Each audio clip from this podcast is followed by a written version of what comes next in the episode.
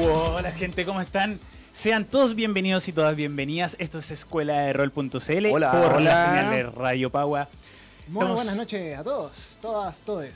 Absolutamente toda la gente sea bienvenida en este programa especial que tenemos en el cual estaremos revisando el humor en los juegos de rol, el buen humor, el mal humor y todo lo que tenga que ver con en este, este temilla que algunas personas de repente no lo manejan bien o lo explotan demasiado o lo explotan de forma muy inteligente. Eh, En- el Dani logró hacer el rol aburrido. O sea, no el rol, el, el humor, es peor aún. Ah, el humor aburrido. Sí. El Dani estudió teoría del humor. Soy Oye. el persona, lo siento. Da- Damos la bienvenida de nuevo a, eh, a Daniel, eh, que se reincorpora con nosotros. Ya tenemos panel eh, semi completo. Sabemos que faltas tú aquí. Se extrañaba Daniel. Muchas gracias. En nuestro corazón. No se podrían deshacer de mí tan fácilmente, les dije. ¿Y, Oye, Ja- ¿qué- ¿y cuándo vuelve? Do- dos semanas horrorosas. Algún día, algún día. ¿Algún día volverás? Algún día volverá Eh, el Jaúl. día en que Onda no esté viviendo literalmente en un satélite. Yo lo extraño, literalmente lo extraño. Yo también. Todos, extraño, todos todos. Pero siempre está en nuestros corazones. Sí. Siempre el Excel estará, digo, Jabur estará en nuestros corazones. Bien, bien. Excelente. Lo que más recuerdo de Jaúl son sus su imitaciones de voz. Sí. La- la vez- A ver que nos mande audio para no echarlo tanto de menos y lo, lo ponemos. Eh, bi- bienvenido a todas, todos estos, a que nos están siguiendo ahora por todas las redes sociales habidas y por haber, por todos los canales.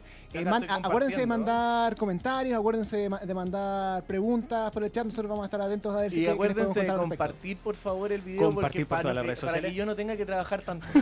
Oye, yo espero ver en la caja de comentarios, acá por la señal de Radio Pagua, en chistes de rol. Eso, Quiero, quiero ver eso. La situación más graciosa que han tenido jugando rol. Eso, Claro, o sea, chistes o tallas, la- las batallitas graciosas que han sucedido también las vamos a estar leyendo en, en al aire junto con su saludo. Así que vamos a comenzar ya el programa. En... Tenemos pauta para esto, ¿no es cierto? Como siempre. Sí, Obvio, obvio, No obvio. somos un chiste. Co- Claro. ¿Cómo se te ocurre que Es porque no? estamos hablando de humor. Mira, a todo esto Ah. le venía diciendo a los muchachos, de, los ponía en, en- en posición. Ya en algún momento random del programa diré, Alberto, tírate un chiste y esperamos que Alberto no nos deslumbre. No, Sí, ahí te pasará. mato. ¿Y quién es Alberto? Sí. Por ejemplo, por ejemplo, Machi, tírate un chiste. Em, yo no soy de chiste, weón. Yo soy de humor escatológico. No, No, ya listo. Ah, cagaste, cagaste la ya. dinámica, listo. E- Ese ese es el espíritu, po. Es el espíritu. Oye, vamos, vamos a dar eh, partida ya al programa con eh, batallitas nuestras. Yo creo que la vez que más me he reído, pero manteniendo, manteniendo la esencia del rol, que creo que es lo que va a dominar más o menos la conversación, o al menos yo vengo preparado para eso. En- fue una partida que la tomamos de chacreo del todo. Creo que ya la hemos comentado aquí en algún momento. Estaba, estaba Dani, estaba eh, Felipe. No sé si Alberto ya había llegado en ese, en ese entonces. Fue en- en- cuando Escuela de Rol.cl habían, había nacido ya un par de meses. ¿Ya? En el cual no. terminamos alguna actividad y fue como, vamos a tomar. Oh, Estábamos esa actividad es en, el, en el HBH. No, no- nos sentamos ahí, como dimos un sorbo de chela y fue como, bueno, juguemos rol. Y como, puta, sí. Y la mirada hacia mí fue como, Diego, sácate una partida de rol. Puta, ya, po. Y meto la mano así en mi, en mi carpeta y como tengo, me sobran hojas de fade acelerado, esta weá puede ser, la sacamos, ya créense un personaje, y fue como, ya, ¿qué weá quieren jugar? Como, no, weón, estamos en un bar, no, no queremos ponernos serio, que- queremos que esta weá salga nomás. Puta, ya, Ya. créense los personajes que quieran. Bueno, eh, Dani, tú llevas a Chirrot, recuerdo. Chirrot, sí. Eh, Felipe llevaba quizás el mejor personaje que le he visto a Felipe García. Y ¡Epidemia! ¡Uy, cabezón! Había, estaba Doraemon, yo, yo me acuerdo. que- yo llevaba como NPC a Jesús, eh, que, que tenía, que tenía como... ¿Cómo se llama la segunda, el segundo casillo del efecto acelerado? La, la complicación. Tenía eh, pérdida de sangre eh, por su por su herida. Que cada tanto y caía desmayado. El hereje. Bueno, pero es- esa, fue una partida cómica desde, desde el inicio. Bueno, y la, la- la- la partida de que trataba era eh, recorrer las 12 casas de los caballeros del Zodiaco para rescatar a, a- a Atenea. Espera, ¿qué? Sí. Así que así ahí, ahí estaba Doraemon, Jesús, Muy Epidemia, bien, haciendo, bien. haciendo el recorrido de las 12 casas. Y básicamente la weá terminó li- eh, literal con la weá y entonces el niño se despertó, Oliver Atom se despertó sin piernas. No. Pero pasa, pasa que esa partida, en- en- con su sustento de, de película cómica, de, de una, de una partida que era para huevear y con todo ya medio entonadito, habíamos tomado ya su- buenas chelas, las pizzas estaban bien ricas en, el- en el bar mencionado. Eh, fue súper chistosa, fue como talla tras talla tras talla. Y una- Felipe hablando con epidemia, cada vez que cada intervención que tenía este sujeto era cagarse la risa. ¡Fernando! no aparece en pantalla, así que Sí. por favor, muévete.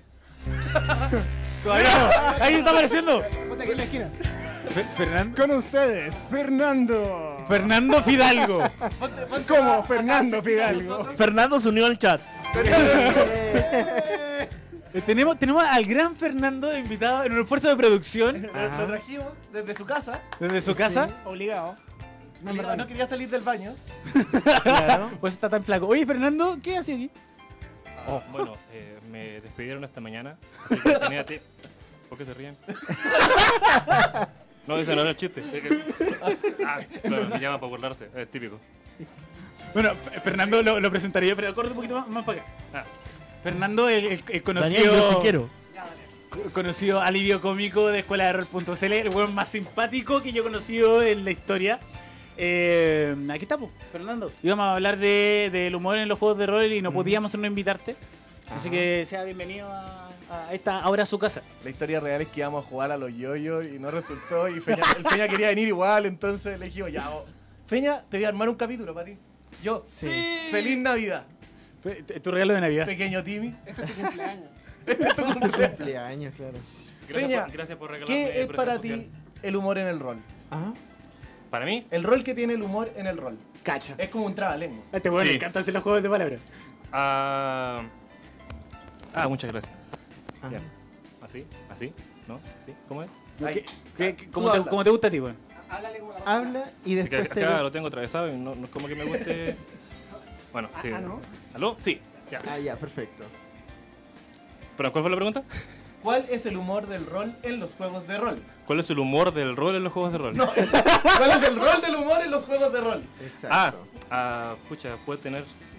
es que depende del contexto. Us- Usualmente es como si lo tiras pensando en. No sé, típica historia que tiene momentos serios. Usualmente el humor se utiliza para aliviar un poco la tensión en el ambiente. Y eh, tener esa eh, curva narrativa de estoy tenso, ah, estoy más tranquilo, estoy tenso, más tranquilo. Ujú. Porque si fuese una historia totalmente tensa, ahí- no sé qué tan cómodo sería eso. O sea, lo, lo estás planteando desde la perspectiva del máster. de De- lo- no de la na- perspectiva como narrativa. Y Como cuando tú ves una película, si la película fuera 100%, 100 tensa, estaréis todo el rato tenso, no sé. Por, por lo menos, Ah, mí ya, no, es no es muy divertido. ¡Qué entretenido! Bueno, es el momento de la dinámica inicial cuando tenemos invitados. El, mi juego de la pregunta del día de hoy que acabo de inventar. Por- ¿Cuál ha sido el personaje más gracioso que han hecho? Feña, espera, tú eres el invitado. ¿Tú quieres partir o quieres que otro parta? Tú eliges. Ah, voy a la mitad. Como que primero Alberto, luego Dani, luego Ya, yo. perfecto. Ok, Alberto. Alberto. Yo, el personaje más chistoso que he hecho, de verdad, Yo lo sé. Thea Garner. Contextualicemos a nuestro público de Por quién favor. es Tea Gardner. ¿Quién es Thea Garner? Sí. Bueno, ella es un personaje de Yu-Gi-Oh! Ajá. ¿Ya? Que siempre tira discursos de la amistad. o al menos a lo que yo más rescato del personaje. ¿Pon tu voz de Tea Gardner? Yo soy Thea Garner y yo. Si fuera un, un juego de rol de Yu-Gi-Oh! no sería tan gracioso, uno se esperaría a Thea Garner. Pero ¿en qué juego de rol jugaste a Thea Garner? Yo en Nexus. En Nexus. Y me hice amigo de un monstruo gigante de 7 metros. ¿Puedo responder eh, sobre la pregunta de Alberto? Obvio. Él los ha jugado en todos. Mentira. Bueno, sí, pero no. Pero sí, lo que pasa es que el personaje es un personaje que para mí es muy relevante y yo me basé más bien en Tia Garner, la versión Abridged de Yu-Gi-Oh! Oh, sí. Para los que no saben, en YouTube existe una mucha gente que genera como versiones como resumidas eh, cómicas de serie de anime. Y la como una de las emblemáticas es la de Yu-Gi-Oh! Y esa es maravillosa. Muy recomendada, al igual que la de Dragon Ball Z, que esa es maravillosa también. También, también. Dani. ¿Cuál fue el personaje más chistoso que he jugado? Hoy, es difícil de- decirlo, pero he jugado harta juegas muy idiotas. He jugado. Yo, pero distinto idiota que chistoso. Es que para mí es chistoso. Onda, es que, a ver, eh, para efectos prácticos, para mí, eh, una de las formas más entretenidas de, de- de jugar cosas chistosas es cuando te lo estáis to- eh, tomáis muy en serio algo que no debería ser tomado en serio. Por ejemplo, una, una vez que yo lo pasé muy bien, un personaje muy chistoso fue cuando, de hecho, tú, Feña, no mastereaste la leyenda de los cinco anillos. Y yo jugué el. Ah, ah, el, el, el samurái del clan de la garza. Ya. ¿Te, te acordáis? En tu casa. ¿En tu casa? por no- Quizás está ebrio. Un poco más. ¿Por qué se ríen? ¿Qué? Oye, un problema, podrían tener un hijo así. Chuta. Cabrón, primero, ¿pueden mirar a la cámara, por favor? Gracias. Hay gente del otro lado que quiere que, mirar. está- es que estaba mirando al Es que- peña. Yo estoy compartiendo el link que me acaba de llegar. Está bien. A mi mamá, a mi Em, mamá. En ese sistema eh, uno juega eh, uno juega ficción tipo eh, ti- tipo japonesa china, muy al estilo de como fantasía wuxia, onda con artes marciales, con espadas, con dragón y toda la cuestión. Y uno juega uno interpreta samurai. Sí. eh, que está en el servicio de ciertos clanes. Y la cosa es que un poco lo que sucede cuando uno juega ese tipo de ficción es que uno termina interpretando, o sea, para nosotros nos pasó porque igual estamos un poquito ebrios, pero Yo no. tú eres así naturalmente. Tú no te acuerdas. Yo sí me Em, acuerdo. Eh, prácticos, todos nosotros teníamos personajes con egos muy grandes. Y yo tenía. Eso sí. Ustedes conocen a ese personaje, así como de ficción histórica japonesa. De ese como noble que, como que. Onda es muy, muy flamboyante y se burla abiertamente de todos. Y tiene la risa de, Oy- de Oyosama. ¿De- ¿Ustedes conocen cuál es? La. ¡Oh! Ya lo recordé. Te reíste, lo recordé. Puta que iba a ser bien jugando ese personaje. No sé si ustedes la Sí, muy chistoso. Yo me hice un chanza, ¿sabes? Fernando, Bien desgraciado. te toca. Ah, eh, pucha. Personaje más chistoso que he jugado, creo que vendría a ser mi personaje favorito en las partidas de rol. Su único personaje. Oye, oye, oye. Oye, oye. Oye, oye. Oye, oye, un buen personaje. ¿Cuál? Eh, Chrome desgarracielos. Eso vence. Me encanta. De hecho, eh, la voz la basé en una bridge como el de Yu-Gi-Oh! Que es, no sé, el que haya conocido el, el- la bridge de Dragon Ball, la Ujú. voz de Napa. Ya, Eh, ok. Yo no me había dado cuenta. ¿Cómo, cómo es la voz de Chrome? A ver, hace mucho no lo hago. Eh, Era como. Usualmente hago un ejercicio para recordarlo. Bellera, bellera, bellera, bellera, ay, bellera. Ahí está. Hola, mi nombre es Chrome. Chrome desgarra cielos. ¿Y quién es Chrome de Garracelo? Ah, eh, Chrome es un bárbaro semiorco. Ah, usualmente lo hago que se- venga de alguna tribu en la cual no lo querían mucho porque aparte, a diferencia de los otros semiorcos es como bastante agradable y quiere hacer amigos. Ah, traté de pasar las, las, las características del personaje como no que, no que la, la- la más- más alta sea fuerza, sino que sea el carisma. Y como que trata de ser amable con las personas, que a las personas como que no le agrada mucho los semiorcos usualmente. De hecho hubo una partida en la que me escupieron mucho. Le escupieron. Me literal. escupieron mucho, así como Chrome. Me escupían mis eh, amigos y, y mis amigos orcos, que para él eran amigos, mis los humanos, todos me escupían. De hecho, me acuerdo que le conté a mi mamá que me pasaba eso. Y cuando jugué la partida de rol con ella, en el que estaba Chrome, me escupió. Porque lo encontré Muy chistoso. ¿no? O sea, en rol, no es que me haya escupido de verdad. Ah, ok. Ma- Manefi Hidalgo nos manda saludos desde Iquique. ¿Quién es Mané? Oh. Mi mamá. Oh, que me Oh, salió tía, la queremos mucho.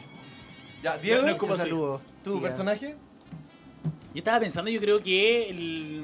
Tú no tenías No, no, no suelo, no suelo hacer personajes como que, que sean cómicos de por sí, pero creo que el El que más... Eh, Exacto. Diego. Durante varios capítulos. Pero creo que el, el más como simpático, mm, ah, relacionándolo con, con lo gracioso, es cuando llevé a un enano que era la copia exacta de mi mejor amigo de Ryuka.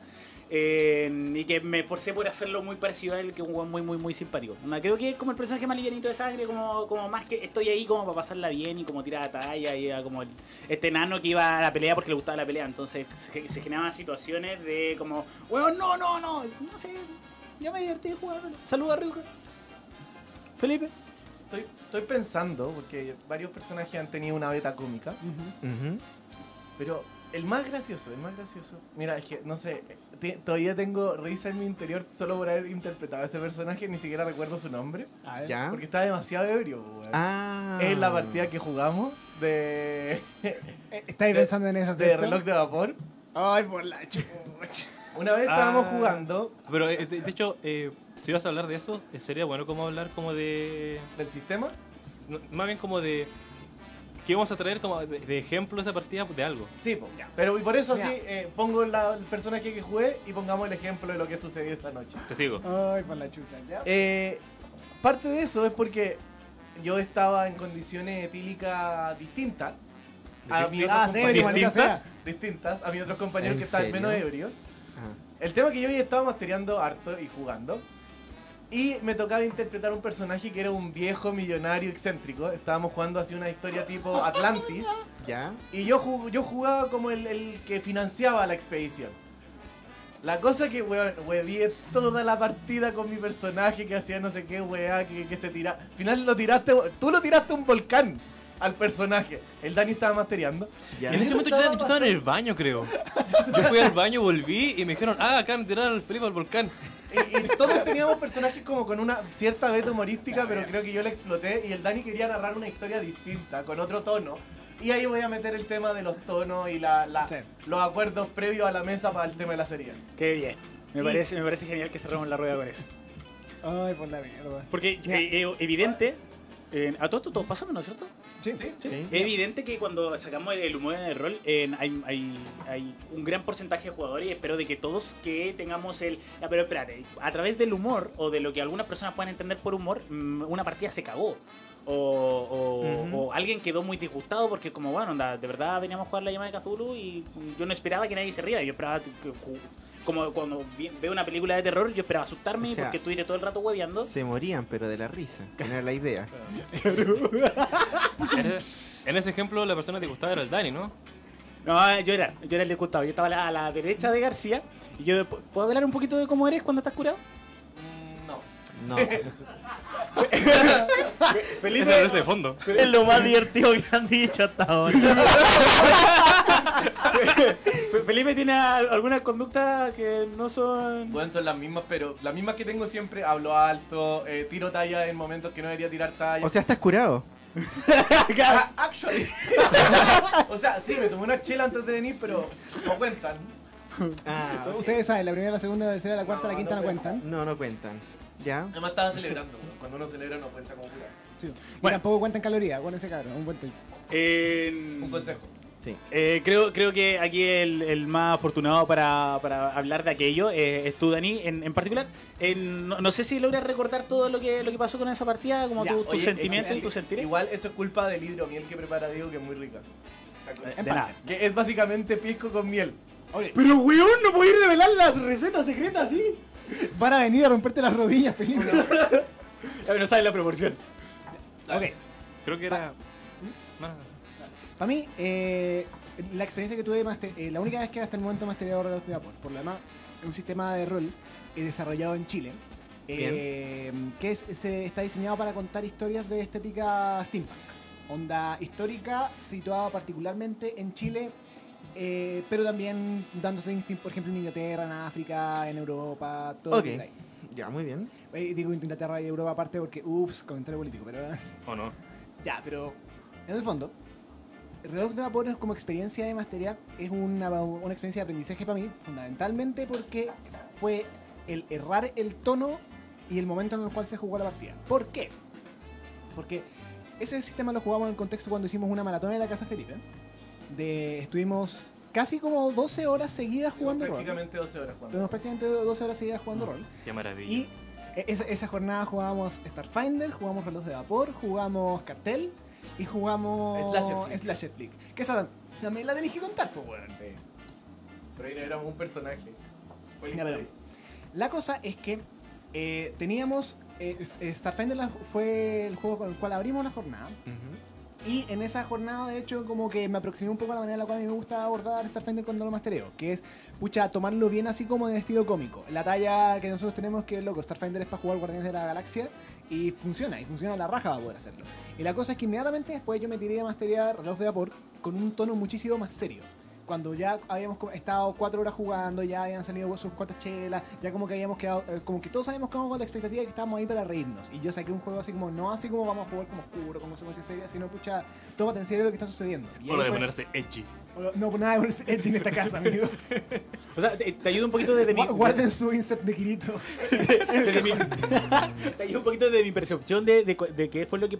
como Del tono que yo esperaba cuando tú nos contaste la partida. Yo esperaba jugar Indiana Jones. Y al final, como fue un Indiana Jones, como con tantos bloopers, como la 4, en que tú decís, como, bueno, no, no, no está funcionando esta wea. Ya. Ya. Eso fue el primer error. Segundo error, eh, eh, de vapor como sistema no es tan complicado como parece, pero sí requiere que uno como máster ande malabareando hartas cosas, o por lo menos en, la versión que yo jugué en su momento. eh, requiere que uno ande variando hartas cosas en simultáneo. Así que, para haberlo preparado la semana antes, eh, y también, pucha, yo también a- con unas cuantas chelas en el cuerpo, eso me impidió también agarrar las cosas con suficiente agilidad y con la ligereza que necesitaba como para poder hacerle frente a la situación. Así que, primer problema, desajuste de expectativas. Eh, segundo problema, el tratar de meterlo en un contexto donde la, la tónica de la jornada está apuntando a una partida con un tono diferente.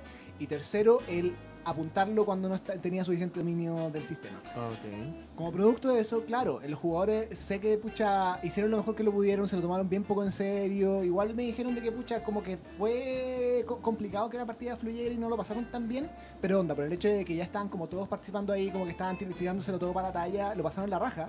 Pero yo terminé súper frustrado porque no pude hacer lo que, Lo que lo que, esperabas. eh, lo que querías lograr haciendo este sistema. Y es más, pucha, al final del día se sintió como un fracaso en el sentido de que no de que yo quería contar esa historia y no se hizo, pero sí en el sentido de que esta weá apuntaba para otro lado.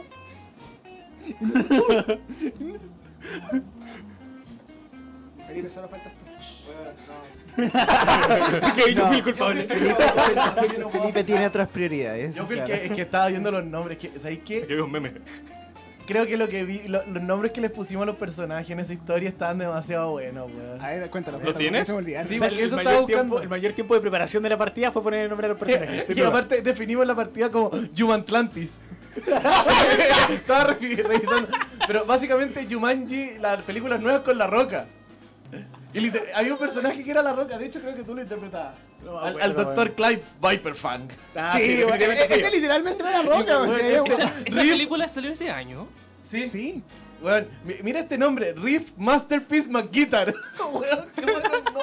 ¿Por qué me permití que le pusieran los nombres?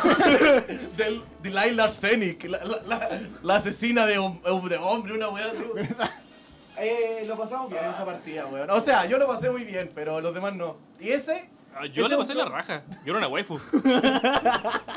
pero no, no, pero huevo de la, de la party. eh, yo iba a hablar justamente del problema que yo generé, con, con otro- algunos lo pasaron no también, que es cuando hay un jugador que no se está tomando en el mismo tono que los demás jugadores, y eso incluso también puede ser al revés. Si todos estamos jugando una partida de talla y decimos que es una partida de talla y alguien se lo está tomando muy en serio, Ujú. igual irrumpe en el tono que decidimos como... Entonces, grupo. eh, exacto, el humor... eh, y el humor puede ser muchas veces muy disruptivo. Y en contextos como estos que muchas veces nos estamos exponiendo, a veces eh, eh, se puede dar el tema del nerviosismo y tirar la talla por, por nerviosidad, ¿cachai? Que creo que ha pasado. Ahora, yo personalmente como juego, juego rol, weón, para pasarla bien, muchas veces entro al, al hueveo, pues, weón, Sí, si la estamos pasando bien, ¿cachai? Claro. Una, una conducta superhumana en el momento en el cual uno en- en- se ve vulnerado de alguna forma, de la que sea, es como recurrir al humor. Pasa mucho de que, no sé, en- viendo una película de terror, que alguien le dice al otro, así como en ese momento de tensión, cuando cacháis como que la película te quiere asustar, el, el tú ser alivio con- cómico porque te estáis asustando, no te quería asustar. Entonces así como, oye, ya, ya, ya, ahora, ahora, ahora sale monstruo, ¿cachai? Para tirar la talla. Entonces pasa mucho de que, de que uno en, rompe, el, ro- rompe el tono en, en como funcionando de eso que era como de, de lo más natural. En- y quería también avanzar con lo, con lo que estabas diciendo tú, y una, una práctica que yo creo que una de las como primeras cosas que, que aprendí en el rol, al, y una- un discurso súper propio, que al ser una actividad colaborativa, en- veo súper necesario que el máster haga en partícipes, al menos de estos tres conceptos, a la, a la mesa al momento de jugar, que es la ambientación, el tono y el género. Creo que es súper necesario el, el, aún cuando uno como máster dice, ya, yo ni siquiera quiero hacer sesión cero acá, y yo ni siquiera quiero hablar de mi partida, porque quiero hacer una partida donde lo- los cabros y las cabras no cachen absolutamente nada de esto. Pero aún así, en ese, en, ese, en ese escenario donde quieres ser lo más secretista por los motivos que sean, tú aún así tienes que decir cuál es el- la ambientación, cuál es el tono y cuál es el género. Porque si no, entonces se, se genera el. Puta, yo no sé si, si como mi talla, que es muy buena ahora, aplica o no aplica. Eh, hagamos las definiciones rápidas de los tres conceptos. Por favor. Por favor. favor, sí. Va- Vale. ¿Alguien quiere hacerles? Tú. Si tú quieres, Diego, ¿cierto? Ya pensaste. Claro. Ambientación, muy básicamente la voy a definir como el universo en donde se está jugando. Yo podría en definir, en- o sea, un ejemplo de ambientación podría ser ya, vamos a jugar en Star Wars en- después del capítulo 3. Todos sabemos bien, eh, si se sacachamos de la, de la Guerra de la Galaxia, dónde estamos ubicados y en qué tiempo estamos ubicados. Definamos así como ambientación de forma muy, muy rústica. El género va a, a darnos una idea bajo conceptos de género, sobre todo yo el de las películas, entonces vamos a jugar Star Wars y va a ser en, en una partida bélica. Entonces, no es una partida de, de diplomacia, no, no, no busquen eso, porque la historia está construida para, para hacer esto. Uno, uno inclusive podría quitarle el género, o sea, en- como liberarlo del género y es como, "Bueno, vamos a jugar Star Wars y a lo que salga. Y si, si queremos, si quieren tirarse a diplomacia, bacán, si quieren tirarse a algo bélico, bacán. Ya. Y lo tercero, el tono, es, es el, el cuántos jaja uno, uno, uno eh, espera en la partida, básicamente. Entonces, eh, o sea, ja- jaja, eh, este, entendiendo el, el- esto, podemos jugar, no sé, una parodia. Es muy distinto, o sea, Star Wars bélico, parodia, es muy distinto a Star Wars bélico sombrío. Star Wars bélico en- eh, te- tenebroso o serio. O, o- o- O de bueno, terror. una partida de Claro. hueveo o de terror, ¿cachai? Es al final ese tercer concepto que es como el cómo afrontar los desafíos que ten, cómo tú vivir dentro de la ambientación y cómo hacer que el género funcione. Yo el, el tono lo pondría como la emocionalidad predominante. Sí, Eso. yo también ¿Cachai? prefiero eso O- antes o del como- jaja, la verdad. como eh, el- eh, no sé si es que el entorno pero el sino que más bien como em- estéticamente cuál es la emoción y cuál es como la estructura de emociones que va a pre- predominar en una partida por ejemplo Claro. eh, pienso mucho cuando se trata de la discusión acerca del humor en la en la comillas estructura Marvel de las películas del universo cinematográfico Marvel ¿por qué? porque la tónica que están tomando las películas Marvel desde cierto rato es tenéis una película, una escena de acción en donde está quedando la cagada y entre medio como que tiran la talla. O por ejemplo está sucediendo alguna situación donde por ejemplo hay algo más serio, más emocional y tiran la talla para romper un poco la tensión. Ujú. Eh, eh, un poco la tónica de, de la fórmula Marvel es andarte tirando tallas no de manera insis- insistente, insistente, insistente, sino de que para poder puntuar cierta escena o para darle así como un espacio así como de interacción entre los personajes. Claro, me, re- recuerdo harto el, el director de Thor Ragnarok que dijo eh, va a ser la, la película de Marvel más graciosa que tenemos. Él no se refería a que iba a ser una película cómica, sino que era una película entretenida bajo lo- el concepto de humor que tiene Disney en, la- en las películas. Y todo lo que hace Taika Waititi está bien. Puta que nos gustó Ragnarok. Pero, eh, oye, un paralelo último para, para entender cómo funcionan estos tres conceptos, vamos a entender ambientación, como las relaciones que pasan en el mundo, cómo funciona la naturaleza y el, Sí. y el tiempo. Entendemos el, el género, cómo funciona en la sociedad en esa ambientación. Y entendemos el género, cómo funciona en la- las estructuras emocionales dentro de ese mundo y de, dentro Creo de que, ese género. creo que mezclaste la...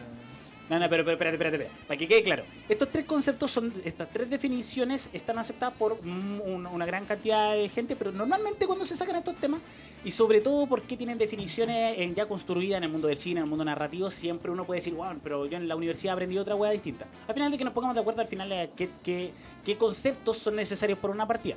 Para quitarle lo- la- lo- los términos, digamos, necesitamos saber dónde y cuándo estamos jugando, cómo se, cómo se comportan las personas dentro y cómo sienten las personas que están dentro. Mm. Y no solo las que están dentro, sino también afuera. ¿Cachai? Como jugador. Tu emocionalidad como jugador es distinta, pues, ¿cachai? Eh, oye, Dani, ya, vamos tiramos la talla de la teoría del humor. ¿Qué es el humor? Ya. ¿Qué? Sí, así nos vamos a poner. Dios mío, ese va a ser el programa menos gracioso de Eh, todos. eh, y es del denle un humor. segundo, está compartiendo memes. Tiene prioridades, Pero hombre. sí, la prioridad es clara. Oh, miren, un gatito muy bonito. Ah, ese era un buen mamá. Eh, entonces, ¿Qué es el humor? ¿Qué es el humor? Mira, esto es un, una- un asunto complicado, porque a mí en general no me gustan dar definiciones duras de fenómenos sociales, porque en estricto rigor como que cuando lo reducí así como sus elementos fundacionales, como que termina siendo, si es que es reconocido como X, entonces es X. Pero eres un sociólogo, te pagan por eso. No, no, me pagan No, por eso, me pagan por vender humo. sí, es verdad, dígale a la gente. Nosotros inventamos la sociedad para ganar dinero. La sociedad, la sociedad es una estafa diseñada para vender más sociólogos. Claro. No, ya, pero... La sociedad existe, sociólogos. ¡Ah! Ya, pero lo que sí vale la pena hacer un análisis son las distintas formas en las cuales uno puede encontrar el humor, porque no existe tal cosa como solamente una forma de humor. Eh, y hay distintas maneras de abordarlo y de entenderlo dependiendo de pucha, la, la tónica emocional que te produce el humor. Pero para efectos prácticos, eh, si tenemos que reducirlo así como elementos fundacionales, eh, el humor es el ejercicio de, eh, del no tomarse en serio algo. ¿Y qué sería tomarse en serio algo? Esa es la cosa. Por ejemplo, dependiendo de cómo uno lo quiera abordar, lo que es serio y lo que no es serio puede definirse de manera distinta. Por ejemplo, existe el humor absurdista en donde lo serio es, de, de hecho, la realidad como nosotros la conocemos. Si es que tú tiráis la talla de, oye, ¿te cachai que pasara esta weá? Te da risa porque sabís de que no va a pasar esa weá. Por ejemplo, no sé, Ya. así como, loco, ¿te imagináis así como onda llega... de- eh, pucha, no, no, no puedo comentar esto al aire. A ver, Brendan Fraser. No, onda, ya, te eh, imagínate onda, eh, uh, tú estás así como... eh, ya. Ah, bueno. muy- que no es humor escatológico. no, Creo ya. que No. Película, película, película el gringa, película gringa, película- gringa, De hecho- Halloween. ¿ah? Eh, perdón, que creo que el, las películas más eh, inglesas son más orientadas a lo absurdo. O sea, Sí. usualmente pienso en Monty Python cuando pienso eso. Ah, sí, pero, claro, eh, pero sí. yo voy así como un poco más a lo concreto. De hecho, agarrando un poco el ejemplo así como del reírse para liberar un poco de tensión que tiró Diego. Imagínate, eh, película gringa, Halloween, están tirando huevos y, y papel higiénico a la casa de alguien. Ah. El momento donde uno de ellos dice, oye, ¿te cachai que, por ejemplo, justo eh, llega como el auto del dueño de la casa y se ríen y dicen... "E- Esa, e- esa risa no solamente sirve para, eh, para, para levantar tensión, sino que también para generar como una especie de observación de segundo orden. Qué absurdo sería que nos encontraran en esto. O de repente, por ejemplo, es el humor tipo, hoy sabéis que eh, estoy tan reventado esta semana que quiero puro matar. Y onda, Ah, ya, ah, no, ah. ja, ja, ja, ja, pero en verdad no, no te queréis matar, pero estáis recurriendo como al absurdo, al extremo con la intención de generar desajuste. Es obvio que no lo vais a hacer, por eso no te estáis, eh, estáis como generando este exageración que te genera ese desajuste de la realidad. Te estáis tomando la seriedad del asunto, no en serio. Para poner un ejemplo. Ya. Entonces, eh, la terminología específica la leí hace tiempo, así que no me acuerdo, me tendrán que disculpar la gente que Uh. ahora mismo se está sacando los pelos de la Uh. cabeza, pero mira, viste, ahí lo hice de nuevo. Pero en el, fondo, una de las cosas interesantes acerca del, eh, del humor es que la manera en la cual tú lo abordas puedes recurrir a una tónica emocional diferente. Por ejemplo, están la, la, eh, la estructura del chiste así como más básica es el eh, cambiarte la expectativa, ¿cierto? Onda, Ujú. me- a mí me gusta... Es- eso es muy clásico de las caricaturas así estilo Acme. ¿Cómo se Sí, llama? po, la- de- correcamino. El Sí. correcamino tiene- está lleno de ese tipo, ese tipo de humor. ¿Tú crees, eh, te presentan el, como la, la introducción al chiste? Por ejemplo, no sé, el coyote tiene colgada así una caja fuerte eh, de, un, de como un peñasco y como que va a cortar una cuerda y se va, y, y va a salir así como se va a caer la caja fuerte encima del correcamino. Te presentan así como la, la situación. Va corriendo el correcamino y te muestran así como el coyote cacha y empieza a cortar la cuerda. Y ahí te presentan la ejecución. Y luego lo que sucede, por ejemplo, es, no sé, la caja fuerte así como cae al piso, el de- correcamino se detiene y abajo por alguna razón hay un, eh, pone un trampolín, la caja fuerte rebota, se da la vuelta y le cae encima al coyote. Inventa el momento. Y eso es como expectativas por la introducción y subversión de las expectativas. Claro. Ahora, ¿qué significa esto para el rol? Que si que tú querés generar una, como máster, por ejemplo, querés diseñar una situación que sea cómica, tú podías apoyarte de esta que es la estructura más básica, subvertir la expectativa de los jugadores. Por ejemplo, la partida de Starfinder que jugamos en esa ocasión, los jugadores eran un grupo de mercenarios que estaban encargados de tener que secuestrar a una estrella, a una diva pop, Ya. interpretado por. Felipe García. La, la amo. Entonces, la partida comienza con ellos teniendo... ¿Ah? ¿Y, cuál era el personaje del Peña? El mejor personaje. ¿no? Sí, eh, antes de eso, me acuerdo que eh, eh, en esa partida los personajes estaban prediseñados. Sí, po. Dijeron, oh, a cada persona puede que le guste este tipo de personaje. Y, ojo, le chuntaron.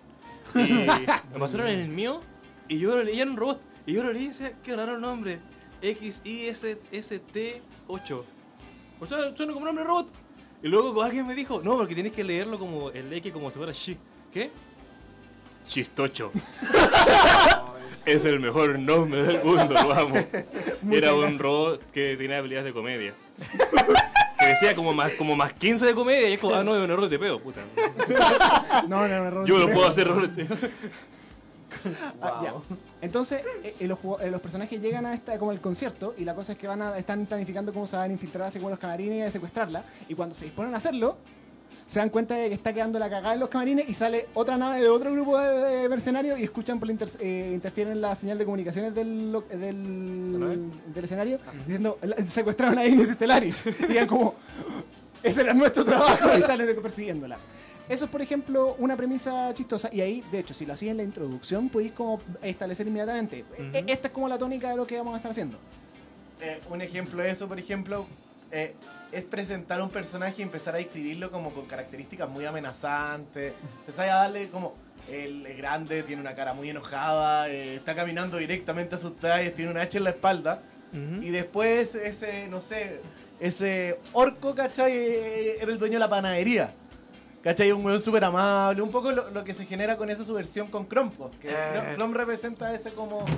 O al revés, po, describís como un gnomo así como viejito, barbón, con el gorrito rojo. Y el loco un bárbaro brígido, pues, weón. Y lo viene a atacar así. Una, un cazarrecompensas que viene a cazar a la party. Claro. Creo que un dueño de taberna en una partida tuya era así. Que tenía de a- trabajando ahí a personajes similares a la Cafra de Ragnarok. Sí, igual podría ser. Es que es, un goblin y que, que es muy choro y Sí. ma- ma- Mm. maneja muchas cosas. Que igual. Ah, bueno, el... Sí, que era, era un goblin Este completamente chiquito eh, y alguien le echó la chorea y lo rompió el dueño. dedo. el- El el- dueño del. Sí, exactamente, de HM. Eh, ¿Verdad? eh, reírnos, ya, estamos hablando de humor. No, mira, este, este es otro ejemplo. De hecho, que yo encuentro que es entretenido como para poder levantar otro tipo de, otro tipo de humor. Eh, hay una, uno de los abordajes así como primeros que se ocuparon para describir el humor. De hecho, no me acuerdo si fue como a principios del siglo XX o si es que, bueno, así como mucho más, mucho más antiguo. Es la idea de que el humor es producido por la, eh, el humor producido por la estética de una máquina que falla, de- que deja de funcionar. Ahí es donde se ubica firmemente el humor así como slapstick que hubo en los gringos. Onda cuando alguien se, se cae y se saca la chucha. Onda, el cuerpo humano es una máquina que funciona bien hasta que en un momento no funciona y pa, pa, pa, se desarma. El humor parecido, por ejemplo, en la película de Charlie Chaplin, por ejemplo, Tiempos Modernos, en donde el ser humano es la máquina que no está funcionando bien en el contexto del, eh, de- Eso, del mundo actual. eso está como relacionado como con eh, jugar como con el nivel de, no sé si la palabra es estatus, pero como de, digamos, esta pers- una persona, una entidad está en esta posición y luego está, te brusco en esta otra. Claro, Está eh, con ese eh, humor. eh, ese es como el tipo de humor que también tiene. Y también es una forma distinta de interpretar la lógica del te estableces las expectativas y luego te las dan vuelta. Sí, definitivamente, Mm, porque sí, tú estás claro. pensando que es un ser humano y como ser humano tiene que, tiene que tener un movimiento de vivo. Pero una caída lleva al ser humano de vivo a como un objeto. Un objeto cae, cae de esa forma, un árbol cae de esa forma. Y eso por algún motivo nos causa mucha gracia. Oye, Claro. quiero hacer el recordatorio a la gente que nos está recién sumando al- a las visualizaciones. Estamos hablando de humor en los juegos de rol. Y queremos también escuchar a ustedes en nuestros comentarios. No queremos escucharlos, queremos leerlos en realidad. Aunque. O- no, o ma- eh, está el teléfono en No, no está el pantalla- teléfono en está el pantalla. Pero queremos, queremos leerlos, queremos saber cuál ha sido el personaje más gracioso que han interpretado o que han tenido en la mesa, quizás fue un NPC. ¿eh? ¿Cuál ha sido la historia más graciosa que han tenido en juegos de rol? ¿Qué, qué, qué rol tiene el humor para ustedes? ¿A ustedes les gustan las partidas graciosas o les gusta que sean serias? ¿Les gusta Vampiro? No, no todos los seres vampiros. ya, pero volviendo Nosotros al ejemplo. muy poco Sí, serio Vampiro. ¿Ya? Tú hablas por ti, weón. La Dani también. Mira, sí, pero. Mira, ins- insisto, insisto, yo quiero hacer una partida de vampiro en donde los jugadores sean miembros de una banda de rock indie, weón. Eso es todo lo que quiero, weón. Wow. Es mucho pedir. ¿Mucho pedir? Dani, entonces volviendo a la, a la- a la construcción del humor. Ya, eh, el ejemplo en concreto es el caso de la taberna El Hueso y el Martillo de Diego. ¿Por qué? Porque el, el Hueso y el Martillo como nombre de, la de su taberna nace una vez que nos juntamos eh, eh, los tiempos así como primeros de R01 a jugar de quinta. Y la partida nos lleva a una taberna en donde nos iban a otorgar una, una serie de misiones a través de las cuales íbamos a cumplir una, una serie de objetivos así como en la gran escala de la campaña. La cosa es que en ese momento eh, él estaba describiendo, la, digo me acuerdo que lo que quería describir era de que la taberna en la cual entrábamos era como muy la estética del HDH, una- un local cervecero muy popular que queda en la esquina de Irora Salcochera, España. No nos auspician, pero podrían hacerlo. Queremos mucho ese local, lo podría creer a de vuelta.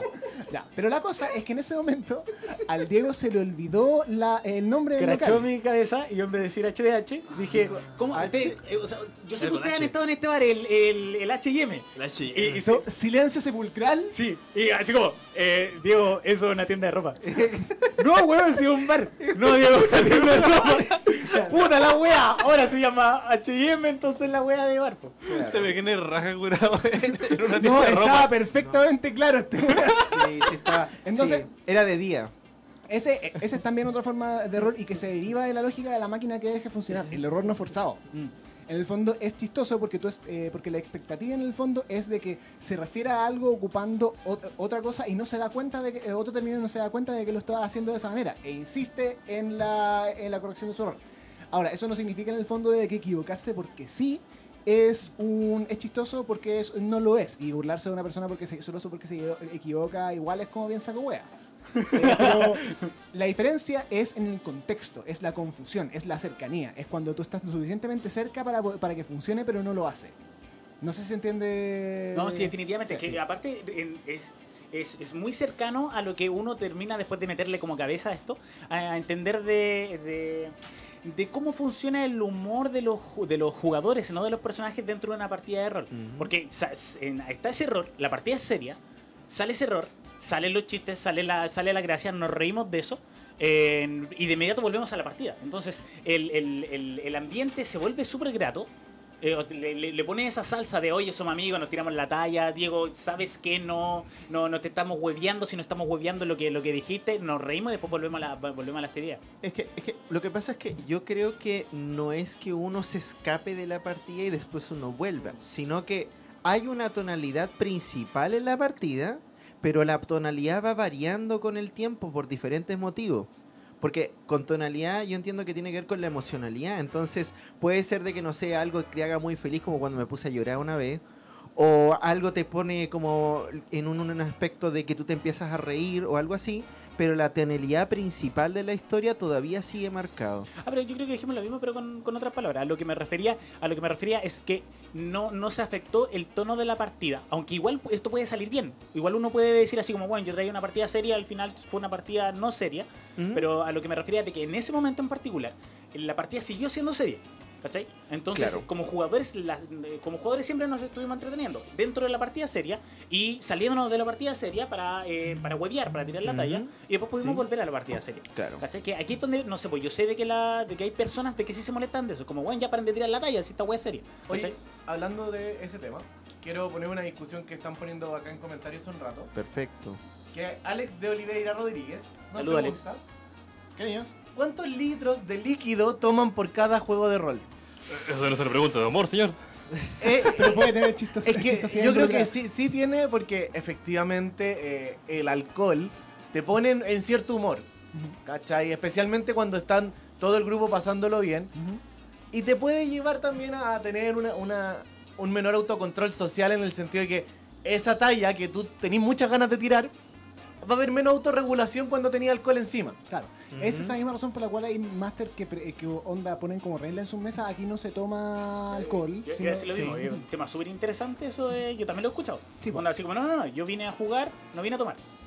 Ahora, como siempre. Nosotros no me- somos muy, muy alineados a esa, a esa lógica. O sea, eh, como siempre, es tu mesa. Tú elegís Sí. cómo jugar y no te voy a decir que no podías hacer como decir las cosas. Pero para nosotros, como que en verdad, ya, pues. hay- eh, mira, es contextual al final del día. Todo depende, todo depende, nada es certero. Todos los sólidos se desvanecen aire. Usted como jugador, Muy jugadora, bueno. siempre se puede parar de una mesa y decir, ah, bueno, tú juegas así, yo no, no juego contigo. Ahora, el tema del alcohol, como decían acá, es contextual. Uno. ¿Tú puedes jugar rol tomando alcohol? Sí. Sí. ¿Tú puedes jugar rol no tomando alcohol? Sí. También. El tema que igual sí, lo más probable es que te afecte la partida. No, no en, el, no en, el, en el- sentido de afectar de algo malo, No. pero no Trae va a ser la misma... Exacto, no va a ser la misma partida que si la jugaran sobrios. Claro. O sea, y ahí estamos hablando de consumo de alcohol, no una chelita de repente. No, Claro. no, No. estamos hablando de un par de piscolas encima. Sí. o más. Entonces, efectivamente la experiencia del juego de rol va a ser distinto. Ah, eh, creo que es bueno aclarar que ah, Escuela de Rol no está en este momento respaldando que se rajen curados así, terriblemente curados en las sus partidas de rol por si acaso. No. Ah, No no. es como No. que vayan a hacerlo, es divertido. No, no, no estamos diciendo eso. Especialmente si hay menores de edad viendo esto. Si es que son Sí. menores de edad, no tomen por la cresta. Claro, hasta que sean mayores de edad. Hasta que sean Sí, mayores de edad, eh, como Porque- raja. porque Miren la hipocresía en sus caras, weón. Porque aquí todos nosotros somos buenos niños y niñas. Y esperamos hasta los 18 para comenzar a beber. Pregunta, pregunta seria.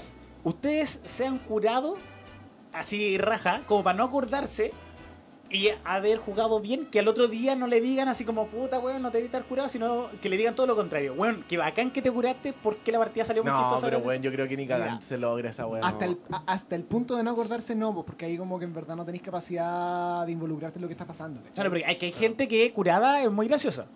Ya, sí, pero. a ver, Por eso estoy preguntando, no Que- sé. que igual, igual depende de si el, observador también está curado o no también, ¿no?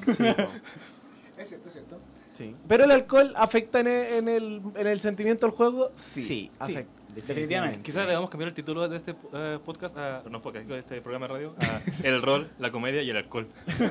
Sí. Ya, pero a ver, re- reencausemos la cuestión. Reencausemos la cuestión. Sí, hablando ya. acerca De de. la- De- de eh, Ya.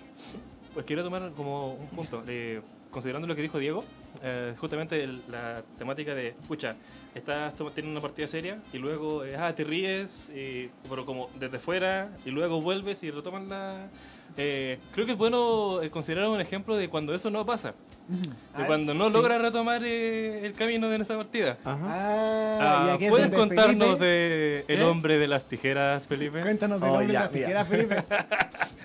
Vamos a ser serios en esto. Ya. Yo había preparado una partida de Slasher Flick, que es un juego de eh, un juego de terror, por lo menos que eh, replica el género de terror cinematográfico, específicamente el de Slasher. Pensemos en Viernes 3, 13 con Jason, Freddy Krueger, La Matanza de Texas, La Masacre de Texas, películas así. Un asesino que caza jovencitos que no cumplen con la moral judeo-cristiana. O sea, tienen sexo y consumen droga. Y por eso, Ah, por eso merecen ser asesinados. Eso es lo que nos enseñan esas películas. De los 90 ya, bro. sí, la, weón, las de hoy día A es lo Cass le encantan todas películas. Acá, weón, conche tu madre. No había pensado en eso. ¡Oh, no! La cosa que a mí el género en general me da mucha risa y dije, ya, armemos una partida de esto. Ya. Y... Pero ya, que sea un poquito de terror, que dé susto. Ahora, siendo sincero, o sea, eh, tú querías hacer Scream, no Scary Movie. claro, yo quería hacer Scream, no Scream, muchas gracias. No obstante. A ver, el, el manual igual te No, dice sí. que esto tú lo, te, lo, te podías hacer un juego en serio o podías jugar una película estilo clase B, así como eh, baja producción, onda... Se- los tomates asesinos. literalmente se ven los micrófonos, no. ¿cachai? La cosa que yo quería hacer algo como más pro. clase B, eso es como clase H que se vean los micrófonos. po. No, por eso, pero weón, así de, de barata Ya, la weá, po, basura, weón. Perfecto. La cosa que dije, ya, tomémonoslo en serio. Duramos 10 minutos tomándoselo en serio. Y la partida empezó a caer en una. eh, primero, a ver, y ya voy a ser sincero, esto no sé. Yo no había preparado nada de esa partida. Estaba inventando la weá onda, tenía como la idea de dónde iba a suceder, que era un campamento, ¿cachai? Cuéntate una nueva. No, no, no, no. Ahora, ahora preparo mis partidas con Expuesto. Y la cosa es que los cabros empezaron a tirar la talla, tirar la talla, tirar la talla. Y yo dije, ya, weón. Cambiemos, cambiemos el switch, ¿cachai? Onda, si esto es lo que queremos, si queremos tirar la talla, volvamos a una película clase H, pues, weón. Ya. Y así nació el hombre de las tijeras, que también. Para contexto, nosotros cuando comenzamos a jugar Slasher Flick era al final de esta maratón que habíamos conversado. Esto ya era ya como con nueve horas de rol en el cuerpo. Mm, Exacto. Y onda a, altas horas de la madrugada, no alcanzando a comprender casi la mitad de las cosas que estaban sucediendo, no, no por necesariamente el alcohol, sino que por cansancio, ¿cachai? Claro. Pero a- ahí en el fondo tuvimos que hacer un cambio incluso en la estética y eso los jugadores se lo tomaron también muy bien, en que cambió la estética y empezaron a, a tener como mayor agencia en la cuestión, porque incluso ellos decían, me acuerdo que ustedes decían como, se ven los micrófonos en esta escena, onda, se ve mal grabada, ¿cachai? Y los jugadores tomaban esa, esa situación y empezamos a transformar eso en una película tan mala que era graciosa. O sea, transformar una Scary Movie de, de tomo y lomo. Es que es el punto, no era una scary movie. Era una scary muy Era escolar, una, es que era una película No, mala, pero esas películas malas Era una película decís, mala, Mira, sí, era mala. mala. Esta película No sé qué, terrible mala. qué vamos a usted reírnos. tiene Scary Movie. Yo las considero malas y me- a mí me encantan las películas, No, no, pero las no. considero una mala pero que No, no- pero, pero, pero. son malas No, sin intención no. de ser graciosas. La, peli- la- Exacto. la característica fundamental de las películas que son tan malas que son buenas es que se toman a sí mismas tan en serio, a pesar de las circunstancias, que tú no eres capaz de tomártelas en serio. Exacto. Ah, pero nosotros no estamos buscando eso. No, pero es que es distinto, ¿cachai? Una de las razones por las cuales func- eh, eh, a ver, la razón por la cual funcionó lo que estábamos haciendo con Slasher Flick era porque estábamos apuntando a esa estética. No Ajá. digamos que, eh, no decimos que es como que, que sean buenas películas o que sean malas películas o que haya No. sido una buena o una mala partida, sino que la estética específica es de la película que a pesar de que eh, a pesar de que es transparente que es mala, se toma a sí mismo tan en serio como ser una película buena. Claro. Si ustedes han visto una película como The Room o Birdemic, Ah. saben a lo que me refiero. Sí. Claro. Y pa- para contextualizar, en algún momento cuando se va a revelar la identidad del asesino, que tenía una, una bolsa de papel, Una, con, con un signo de pregunta. claro, eh, se, la, se la empieza a sacar, eh, García, García narra, se pone serio y dice, se la empieza a sacar y nosotros nos peleamos para decir, para decir qué es lo que hay. Entonces alguien, alguien logra eh, imponerse ante toda la pose y dice, y hay otra bolsa con un signo de pregunta. Risas. Weón, y después como, bueno, y se empieza a sacar y nos volvemos a pelear y como el otro, bueno, y tiene una bolsa plástica. Y así seguimos, weón, como 15 y- minutos. Y ¿Y qué terminó dijeron, al final fue como, y se empieza a sacar la bolsa y aparecen unas tijeras y lo matan. Y fue como. Y ahí murió el hombre de las tijeras asesinado por el verdadero hombre de las tijeras. Y empezaron a llover tijeras. Y después el hombre de las tijeras era Brendan Fraser. Pero interpretado por La Roca. Y Brendan Fraser era otro personaje de la película. Y la cosa que al final eh, derivó en ese absurdo y en ese sinsentido, ¿cachai? De que. Eh, me acuerdo de la- las palabras finales de esa partida y que continuó con un ataque de risa de media hora. Yo me caí. Estamos en el piso. De, Yo me caí en el Esta película fue grabada en estudios Nickelodeon con público en vivo en Orlando, Florida. ¿Cachai? Entonces ya caímos en ese, en esa weá así del- de, un sinsentido total. Pero la mesa, en ese momento, los jugadores decidieron llevar la partida y lo estábamos pasando bien. Y a pesar de que yo como narrador no era mi intención inicial, en ese momento también tomé la decisión de, ¿sabéis qué? Si so- estamos todos acá y la vamos a pasar bien con eso, démosle con eso. Mi historia nunca terminó, nunca llegó a un fin, como que, de hecho en un momento ya estamos teniendo ataques de risa tan continuos, que fue como, cortemos esto, ¿cachai? Cortémoslo porque ya no estamos narrando. Claro. Y riámonos, por favor, dejemos esa risa fluir. De hecho, esa es una decisión muy importante que tienen que tomar muchas veces los masters en una partida. El eh, cambio esta dinámica y la adapto a lo que quieren los jugadores o trato de encaminar a los jugadores a lo que estaba pre- pre- previsto desde antes. Yo creo que eso es justamente, es un no solamente en ese ejemplo, sino que Sí. ocurre muchas veces y es difícil tomar ese- esa decisión. Sí, definitivamente. Sí, de- yo, sí. yo creo que una, una forma de abordar eso es como ten- tener como cl- claras esas, esas, esas preguntas-respuestas. Ah, Yo lo he dicho muchas veces en este programa, a mí yo juego rol con el principal objetivo siempre inamovible de pasarla bien. Por lo tanto, yo puedo tener el manso dramón pre- preparado, pero apenas me doy cuenta que los jugadores no engancharon con el dramón, es como, bueno, entretengámonos, me da lo mismo, ¿cachai? No, me, me guardo la idea y saldrá en otro momento, habrá otro momento para jugar. ¿Le damos algunos comentarios? Bueno, de- Por favor. Por definitivamente. favor, por favor. Pero me, me permite yo la, la conversación porque quiero No. que, que lo hagamos así como, como en breve. hay hartos comentarios. Sí, escaleta. En, en Son 10 todos solos para mí, ¿verdad? ¿Cómo? Son todos solos para mí, ¿verdad? Claro. Oye, hecho, creo 10 que 10 son segundos para responder. Eh, vamos por feña y damos la vuelta hasta llegar a mí. Eh, pregunta de Alex de Oliveira Rodríguez. Salúdenos a Alex. Gracias por todas tus preguntas. Ajá. Dice: ¿Cuántas veces les tocó un compañero súper precavido? De esos que son súper desconfiados. Es como el lore precavido. ¿Ya? Desconfiado a de todo. mierda, pero lo vamos. Desconfiado a todo. Co- Fe- re- repito, ¿cuántas Por veces favor. les tocó un compañero súper precavido? Se entiende un compañero de. de un, un personaje. Un personaje jugador. De esos que son súper desconfiados a todo. ¿Les ha tocado?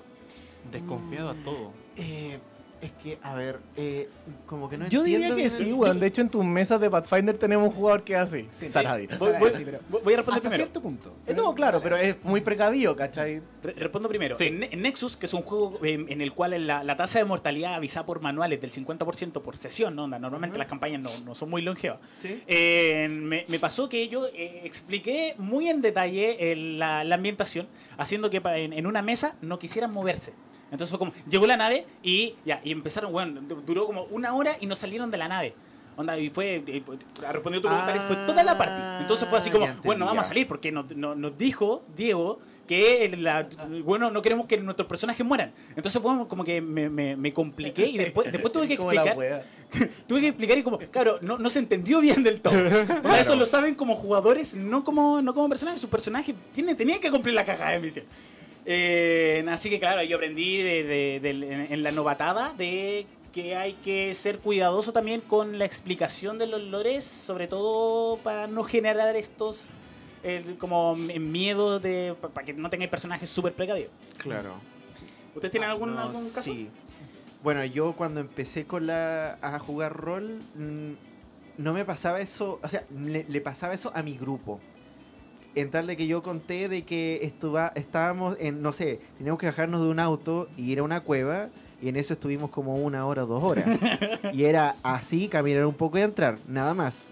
Y en eso estuvimos, ya, pero ¿y qué pasa si pasa esto? Ya, pero ¿y si es que esto? No, mejor que dos se queden acá y dos van para allá. No, pero ¿quién es el que va a ir? Y al final, cuando bajamos, no pasó nada de lo que habíamos pensado. que eso es lo típico. Yo en general suelo ser el jugador más disruptivo en esos sentidos, weón. Si me aburro, chao. Tú venías a patear puertas. Onda, eh, eh, hagamos que la historia avance, ¿cachai? Ahí también como que lo pienso como un poco aliado de- del narrador, ¿cachai? Onda, a mí no me interesa necesariamente que todo sea súper precavido y tomemos las mejores decisiones. A mí me interesa que juguemos. Que pasen. Y, y es lo que yo siempre digo, "Weón, voy a hacer cosas para poder tirar dados, ¿cachai? Es- Eso es lo que yo quiero, no, no pensar tanto lo que estamos haciendo. Es una de las ganancias que tiene el, el ser máster jugador y no solamente quedar como jugador o no solamente como máster. Que uno aprende esas cosas después de la perspectiva de jugador de decir como, bueno, voy, voy a ayudar al máster, sé que ayudo al máster haciendo que pase web. Claro. A ver, yo me acuerdo de un caso emblemático mastereando yo-yo en un evento. ¿Ya? en donde Perfectos Prácticos presentó un escenario en donde los jugadores tenían que cruzar un puente. Y era Eso como fue la partida. la partida, sí. ¿Por qué? Porque en, en estricto rigor era un escenario en el cual ya, esto era como, vean cómo pueden ocupar sus poderes, vean que, cuál es- de qué manera pueden ocuparlos de manera distinta para poder resolver el problema, Ajá. y con esto van a cachar ya cuáles son como los alcances de las cosas que pueden hacer. Y la partida, que se supone que es dedicada como una hora, terminó durando como tres. Y la, eh, casi dos tercios de la cuestión se demoró en atascados tratando de cruzar el puente porque no sabían cómo, no sé, que estaban como ya, pero alcanzar a, so- a soportar el peso de todo. Pucha, eh, yo quiero hacerlo así, yo quiero hacerlo así, no se ponían de acuerdo y era como. Y en el fondo, eh, para hacerlo así como muy breve, la razón por la cual yo siento que termina siendo un problema encontrarse con jugadores precavidos tiene que ver eh, con no solamente la intencionalidad del grupo, sino que también de repente como una falla en comunicar cuáles son como las expectativas del tono de la partida. Eso no quiere decir de que pucha, todo el mundo tenga que manejar la percepción de qué es el tono, pero en el fondo, eh, si es que tus jugadores se están aproximando al juego pensando en la idea de que no pueden fallar y que eh, de, de hecho que el, eh, el fallo es tan inaceptable que tienen que asegurarse de tener éxito en todas y cada una de las circunstancias, entonces ahí es donde tú tienes que poner- parar y decir, ya, pero loco, esto no, no estamos aquí jugando para ganar, estamos jugando para contar una historia. Yo Mm. siento que por ahí va un poco la cosa. Y uno de repente tiene que ser ese loco pesado en, en donde le diga, ya, pero mira, eh, probemos haciendo otra cosa. O de repente, pucha, em, hacer algo, o sea, no hacerlo tan así como a la, a la fuerza y tratando de meter así como recursos narrativos como para que faciliten el juego. De repente, no sé, ese puente yo podría haber dicho, ay, pucha, de la nada mágicamente se arregla y es como que se introduzca como, como problemática, ya, pero como chucha se arregló el puente, podría eh, haber hecho interesante esa partida. Pero no se me ocurrió porque soy estúpido, ¿cachai? Así que... No, pero No. Ser, ser- ser máster es bueno, es como ser papá, nadie te enseña y uno va aprendiendo el camino, uno va aprendiendo todas las cosas, todo hemos hecho no matar. O sea, por ejemplo, yo, eh, esto de, de lo que conté de la partida de Nexus me pasó ya viejo en el rol. Y fue como, puta, na- parte de mi discurso de enseñar es, oye, estamos acá para pasarlo bien, el rol no se gana si es que no todos lo pasan bien.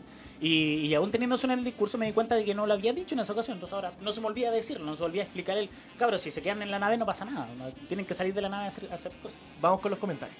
Definitivamente. Víctor Ulloa dice: Una vez jugué. ca- O sea, saluda al, al bicho. Eh, una vez jugué Hola. Canción de Hielo y Fuego. La cosa es que no sé nada de Juego de Tronos, por lo que me hice un escudero joven para no estar pendiente de los hechos del mundo. La cosa es que todos se hicieron personajes bacán. Y yo era el Yujin del grupo por eso. Estoy bien. Es más, cuando el máster veía la situación muy tensa, se enfocaba en mí. Puta la wea. Ezequiel Abarcatura la dice: El problema siempre será, entre paréntesis, independiente, independiente del tono del juego, cuando solo un jugador o jugadora, entiendo, es el que se está divirtiendo. O cuando no logran, por una wea de ánimo, fuera del juego, sintonizar con el ánimo del grupo, humor del grupo. O sea, al final es cuando, cuando hay algo disruptivo. Lo, lo- lo puedo resumir así, que es súper, súper evitable cuando hay buenas comunicaciones dentro del grupo, a mi juicio. Ahí yo siento que también vale la pena abordar otra cosa que tiene que ver específicamente con el sentido del humor de las personas del grupo. Ya, sí. Ahora, eh, hagámonos cargo de una cosa inmediatamente aquí, que es que vivimos en una sociedad. Me voy. Me voy. Es la verdad.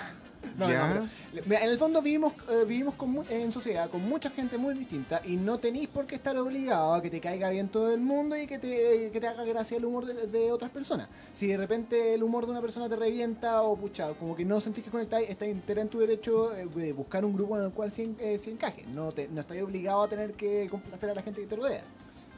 Ahora, da- dicho eso, el tema del, se- del sentido del humor no tiene también que ser considerado con respecto a cómo es la manera en la que uno aborda el humor en grupo. Y esto es un tema que me gustaría como que habláramos como un poquito más en detalle porque siento que hay como alta dimensión que tiene que ver con el humor negro en las partidas. Sí, sí, ¿O no? sepa dónde está yendo, que es como justificar cualquier eh, como cosa que digas en...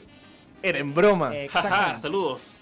Sí, y que finalmente es como Pero, weón, onda, igual vivi- vivimos en una sociedad, ¿cachai? Vivimos en una sociedad. también lo dijiste. Sí, donde, weón, el humor. No tenéis que tirar tallas para ti, ¿cachai? Estáis en No. una mesa y si no es gracioso para todos, entonces, ¿para qué lo estáis haciendo? Sí, yo iría más lejos con la frase que estaba diciendo el, el- el Dani. No estás en, en obligación de que te caiga bien todo el mundo. Que fue lo que dijo el Dani, pero yo remataría diciendo, pero estás en la obligación de ser amable con todas las personas que están al lado tuyo. Mm. Eso. Entonces, eh, es súper importante el, el- que son códigos de convivencia. Eso, onda- sí. onda, me, me suena, yo creo que últimamente me he rayado mucho la papa con esto, porque me cae muy mal esta gente que dice, weón, yo soy pesado y me da lo mismo. Como, Mm. weón, eh, ¿Cómo? Que dice, yo soy pesado y me da lo mismo, ¿cachai? Mi, mi humor es pesado, yo soy, yo hueveo a la gente. Es como, ya, pero, pero ¿cachai de que el- quizá a la otra persona no le gusta ser hueveada? No. No sé con quién te rodeas. Ahí, ahí tú tienes que ser. No, no, pero yo no dije que me ¿A rodeara. quién hay que pegarle, weón? Vos, tienes que ser A súper, todos, a todos en este país de mierda. súper bien. Sigue siendo así, pero cuando querés cambiar, me avisas y te invito a jugar. Claro, una, una cosa así. Ya. Eh, es- Bien, ¿Sabes lo que hago yo? Yo lo que hago con la gente que me dice, no, yo a mí me gusta molestar a la gente, los agarro tanto para el huevo. Porque me encanta huevear a la gente. Porque ahí dice, oye, ya, para. Cuando ya me dicen, ya, para. yo- Estábamos todo el carrete y me he agarrado para el huevo a mí nomás, como para. ya, pues entonces molesta, ¿no? Sí. Molesta. Ahí hay uno que tiene que tener, la difer- eh, tener el, foco. el límite. tener el humor, eh, tener un sentido del humor más negro que orienta así como molestar a las personas no es carta blanca para ser un idiota, ¿cachai? O sea, eh, la, la regla de oro es ten- tenía una persona enfrente, no le hagáis algo que no queréis que te hagan a ti. Pero fundamentalmente vale la pena examinar un poquito más en detalle lo que implica el humor negro. Porque mira, yo tengo un sentido del humor súper negro, Mata perritos. mata perritos en las partidas. Y no porque me dé risa, sino que porque tiene efectos dramáticos. El tropo es pegarle y dispararle al perro por una razón, gente, por la cresta, háganme caso. Ya, pero- Dani, no. Sí, Peña, no cálmate, weón. ¿Por Ve demasiado yo-yo. perrito? Es que Sí, pero no sé por qué tiene que lo saca a colación. O sea, esa es la forma en que te dicen en Yoyo que Dio es malo. Claro. Porque y, y patea y mata un perro. y- y la manera en la cual la serie, las novelas, las peli- en cualquier forma de ficción te muestran que una persona es, es mala o no tenés que confiar. Porque los animales no fían, porque trata mal a los animales. En el fondo, escucha, esta como comillas sabiduría popular que es como para darte cuenta del carácter de una persona, fíjate cómo trata a quienes no pueden al hacer ellos, eh, a quienes no pueden hacer nada por él. Eh, entre ellos están los animales, onda también esa cuestión de pucha, si, eh, si se comporta bien contigo y trata mal a la persona que le sirve en un restaurante, entonces no es una buena persona. Eh, hay muchas maneras de abordarlo, pero en, en fin, este es el asunto. Otro de los elementos que constituyen también el, el humor y que lo hacen una herramienta política súper importante es la capacidad que tiene para poder responder frente a estructuras de poder establecidas. Parte de la manera, en la, eh, parte de las consecuencias necesarias de aplicar, eh, así como en términos prácticos, la idea de que el humor es una subversión de las expectativas, es que las expectativas es el- son el status quo y también una forma de hacer humor es subvertir el status quo. Una de las razones por las cuales, la, pucha, mm, ejemplo malo, pero pucha, una de las razones por las cuales tú, te, eh, tú puedes tener una, una talla de tipo, eh, ya tengo que hacer, no sé, a- hacer como una herramienta para poder hacer esto, ya, pero tenéis que hacer la prueba de político, onda, tenéis que hacer la prueba de Gile. Una de las razones por las cuales eso, eh, eh, podía encontrarte con casi como universalmente que la cuestión como que causa, aunque sea un poquito de risa, es por eso, porque estáis ocupando el humor como una manera de subvertir la expectativa y una, ex- una expectativa como semi conocida, que es como deberían, o sea, los políticos deberían ser personas, onda, que sean en general capacitadas y que hagan las cosas, pero en verdad no lo son, y te está llamando la atención sobre eso. Hay algunos que les gusta llamarse honorables. Y claro, al final lo que estaba diciendo el Dani, como si hay una institución que eh, por, el, por su carácter es, es como, de- como bueno, tú, la, la iglesia tienes que respetarla. Entonces, eh, eso es lo que subviertes con humor, no sé, estilo Super, diciendo no, cuando quiere decir, por ejemplo, esto es obvio, es como el papá viola niños, ¿no es cierto? Entonces está el, bueno, me estoy metiendo con algo que, no, que, que hay mucha gente que, que se escandala- escandalizaría y estoy haciendo humor con eso. Eh, ¿puedo, puedo abordar dale, un poquito más el tema del humor y los límites? Sí. Yo Por creo favor. que cuando tiras una talla y alguien te dice que esa talla es molesta, la peor reacción es enojarse por eso. Mm. Onda, te acaban de poner el límite. ¿sí? ¿Cachai? Onda, ahí tenía el límite para jugar, pues, weón. ¿Querís ser chistoso? Weón, sé creativo. Pero no, se- traspasar y seguir con eso y lo peor, enojarte porque, ay, no me dejan tirar tallas por eso. No, pues, weón, porque si alguien se molesta por eso, ya no eres chistoso. Claro. Claro. Pero, pero va un poco más allá de eso, Mm. siento yo. que Yo- yo que quería poner con esa parte. Ah, ah, sí, sí. Ahora Pero, me voy. eh, ah, ¿Por qué estoy sacando a colación el tema así como de, de- del uso del humor para subvertir expectativas y también para, de una u otra manera, contestar estructuras preexistentes de poder? Es la idea de que, en consecuencia, el humor puede ser ocupado como una herramienta política. El ridiculizar a tu oponente es una herramienta que se ha ocupado políticamente desde que el mundo es mundo, pues, por ejemplo. Ahora, está un poco el, el asunto eh, peludo. Muchas veces se confunde.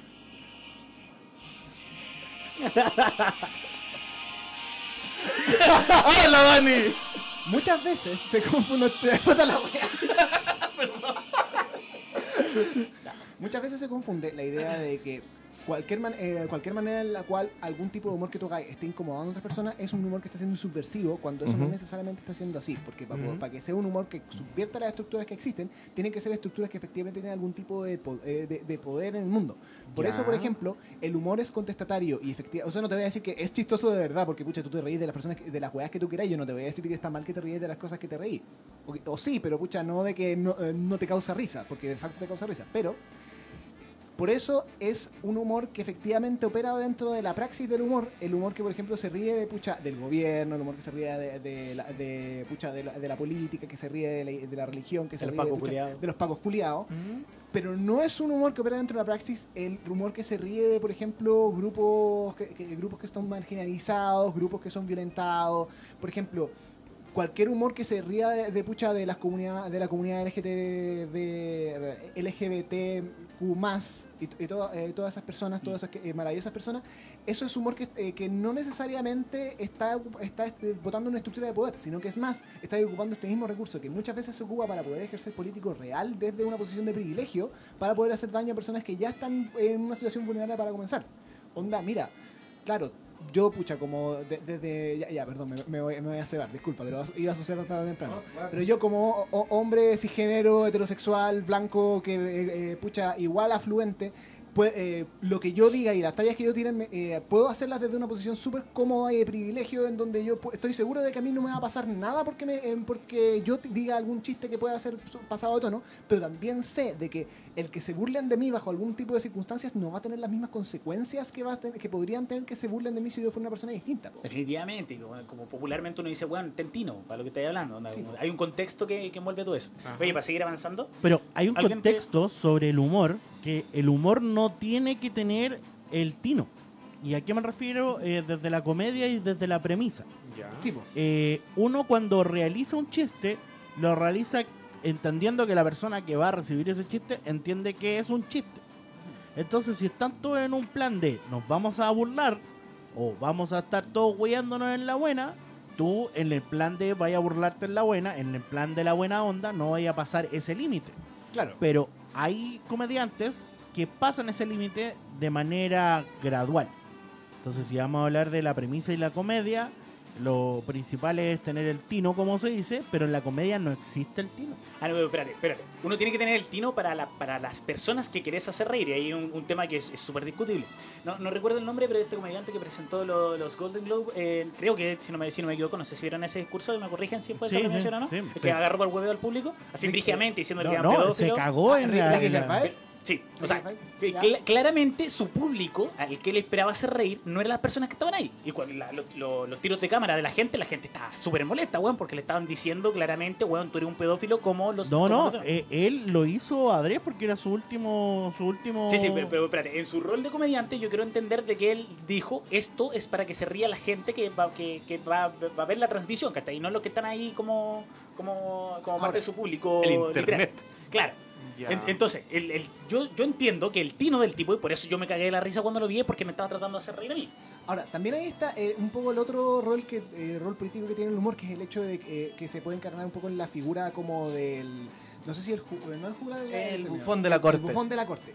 La gracia del bufón, de- como figura política así como medieval, es que el loco operaba fuera como de la, de, de la zona como de la racionalidad. El weón se podía reír del rey. El weón se podía reír del rey, pero ah, ya está bien porque es el bufón. El weón no, no está operando así como, no, no está dentro de sus cabales. Obvio que está bien que él se ríe, nosotros nos podemos reír de lo que él se ríe del rey, pero porque el weón está loco.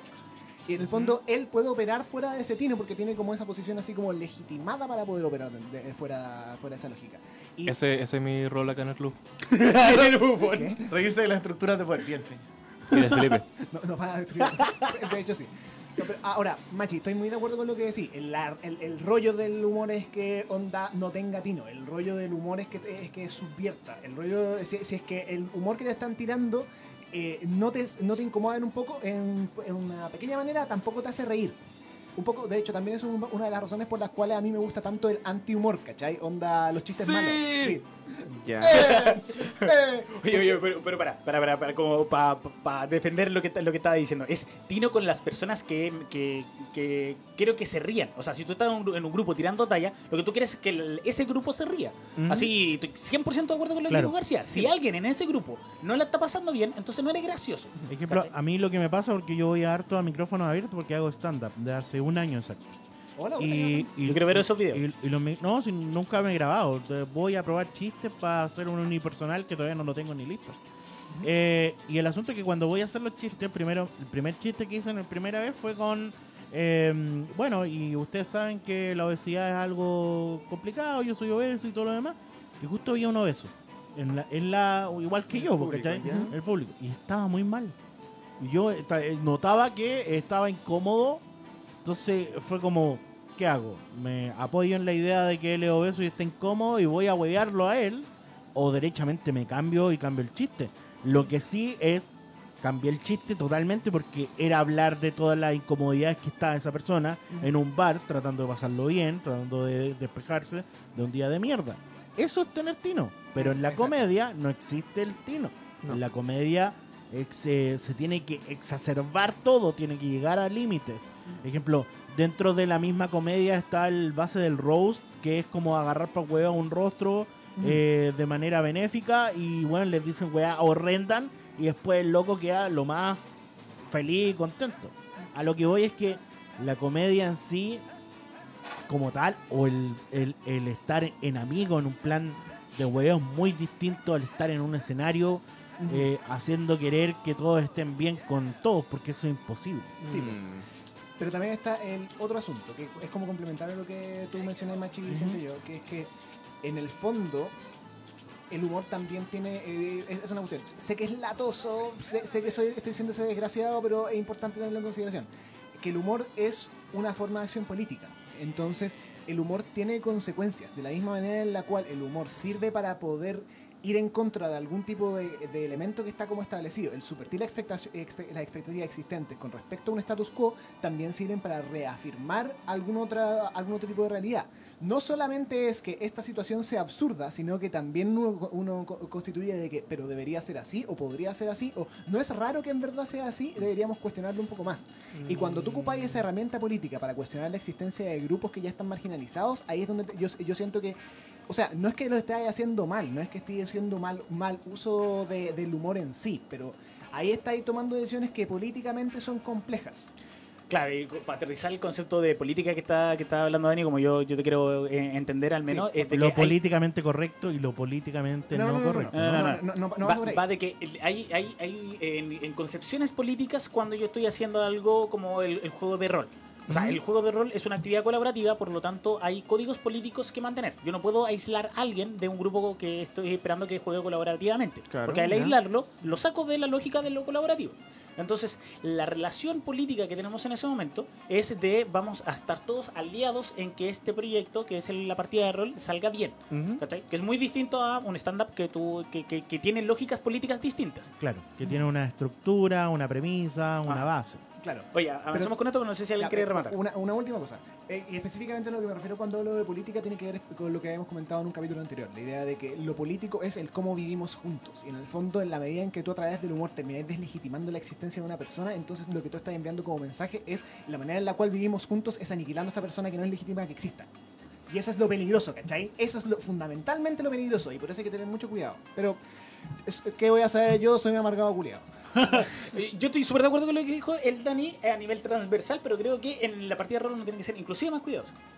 A ver. Ya, a ver. Eh, no, lo, lo- lo avanzamos en avanzamos sigamos, sigamos. Comentario. Eh, oye, eh, Víctor Ulloa dice, una vez jugué con un ¿Pero quién lo dice? Víctor, el mismo que se creó el, el escudero anteriormente.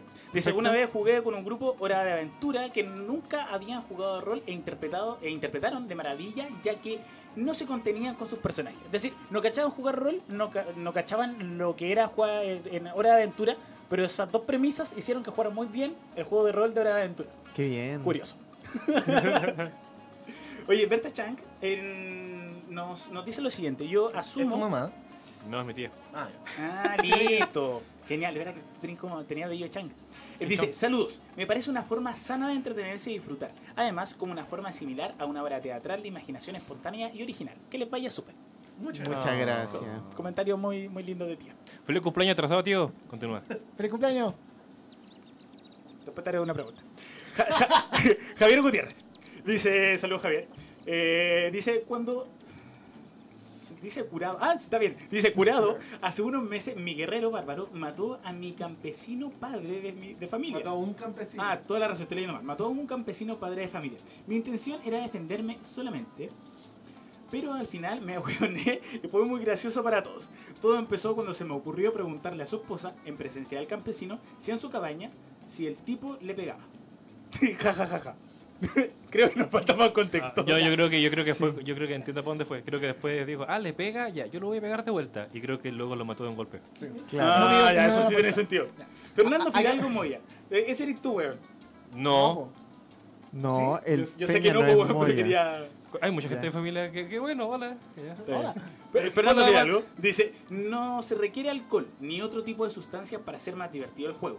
Más si se trata de hacer par- partícipes a niños menores de edad. Ah, por, supuesto. Porque eso es ilegal. Ah, sí, Claro, la idea ilegal. es que la imaginación No vamos a hacer cosas ilegales en este de, canal, de manera natural. Eh, mi, mi experiencia personal hace que un par de chelas no, no intervengan ni para bien ni para mal. Y de repente he tenido jugadores ya que toman mucho y ahí es como, bueno, cálmate un poco. Pero normalmente juego como esas partidas donde hay, donde hay mucho, mucho alcohol también es con am- amigos muy amigos. O sea, Entonces y eso es se como toma bien. carretear, como cuando vayas Sí. a carretear, pero estáis jugando rol.